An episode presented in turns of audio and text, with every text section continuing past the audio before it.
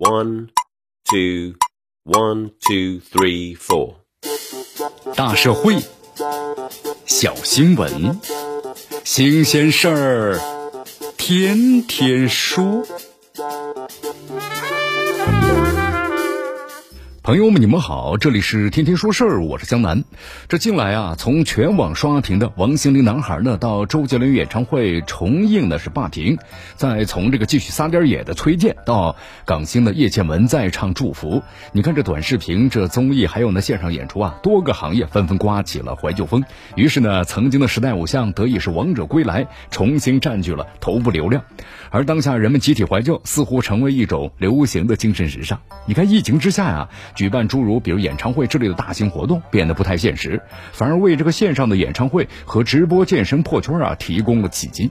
再加上如今这文娱创作领域呢出现了疲态，这怀旧成为平台呢获取头部流量屡试不爽的最佳催化剂。因为这个怀旧啊没有特定的年龄的和群体之分，那么也从来不是某些人的专属特权，它可以发生在不同人的身上，也可以呢发生在人生不同的阶段。比如说像这个罗大佑啊、崔健的周杰伦、西域男孩等等不同时代的偶像，在今天呢依然是具有强大的号召力。其实眼下这波集体怀旧啊，是在数字化技术的加持之下，通过呢新载体呈现出的怀旧风和老一辈的怀旧京剧、怀旧电影啊没有太多的不同。这每一代人呢都会怀念和同辈人啊共同的经历和体验，从集体记忆当中呢收获集体的归属感，从消逝的青春岁月当中来寻找慰藉。所以说，这怀旧啊，是一种再正常不过的情感的需求。那么，即使最初呢，脱胎于这个病理学的用语，时代呢更迭，科技进步，怀旧的方式也从心动呢转变为是眼动。互联网和社交媒体的发达，又进一步突破了时空的限制，让怀旧啊变得更加的愈发的快捷和广泛。其范围呢，不仅仅是局限于个体对自己过去的回忆。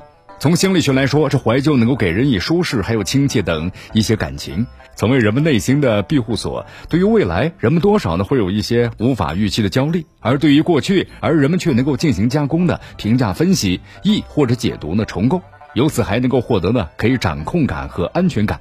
一些时代偶像承载的记忆符号，通过媒介放大之后，怀旧还能够轻易的唤起共同的兴趣人群之间的亲密感，并且获得群体间的认同。那么，这也是怀旧总能够引发的广泛的共鸣乃至呢集体欢腾的原因。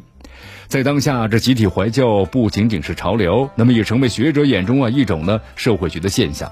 它既带有呢浓烈的个人特征，它也具有呢社会的普遍意义。无论是个体把自身的置于群体之中进行回忆。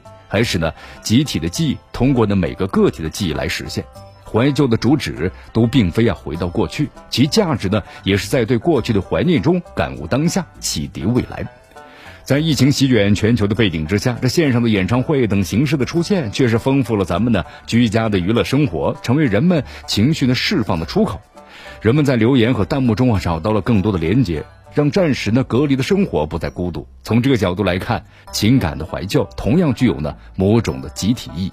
在一波波的回忆杀当中，有人从崔健的摇滚中看到了坚持，有人从周杰伦重映演唱会中看到了青春，也有人从西城男孩变老的面庞中看到了岁月。音乐抚慰人心，为疫情中的人们加油，更为自己打气。那么，重整行囊再出发。这里是天天说事儿，我是江南，咱们明天见。